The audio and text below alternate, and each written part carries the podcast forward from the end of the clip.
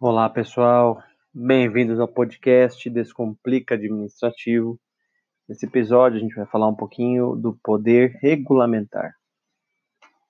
Esse poder é, é um poder conferido ao chefe do Poder Executivo e ele dá a atribuição de editar decretos. Então, quando o governador, prefeito ou presidente da República editam decretos, eles estão no uso desse poder denominado regulamentar.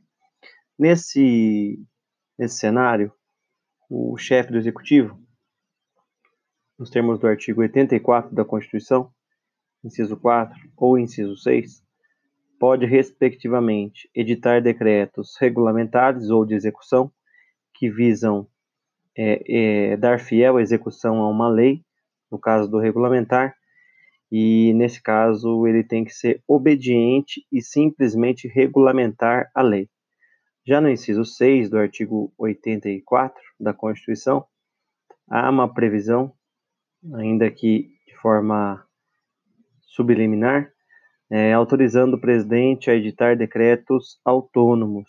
Nesse decreto autônomo, o presidente poderá é, tratar de temas internos da administração pública, como, por exemplo, organizar a administração internamente, né, sem que isso implique aumento de despesas, ou também extinguir cargos, desde que estejam vagos.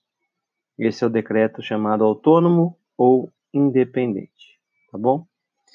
É, o judiciário pode fazer o controle desse decreto, mas no caso do decreto regulamentar, também existe a possibilidade do Congresso Nacional sustar o decreto que exorbite os termos da lei, tá bom?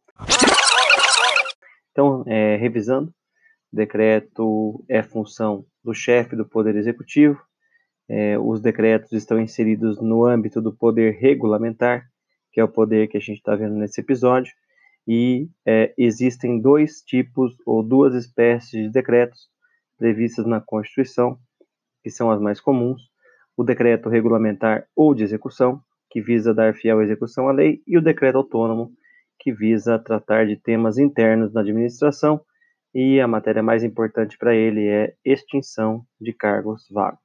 Beleza? Espero que tenham gostado.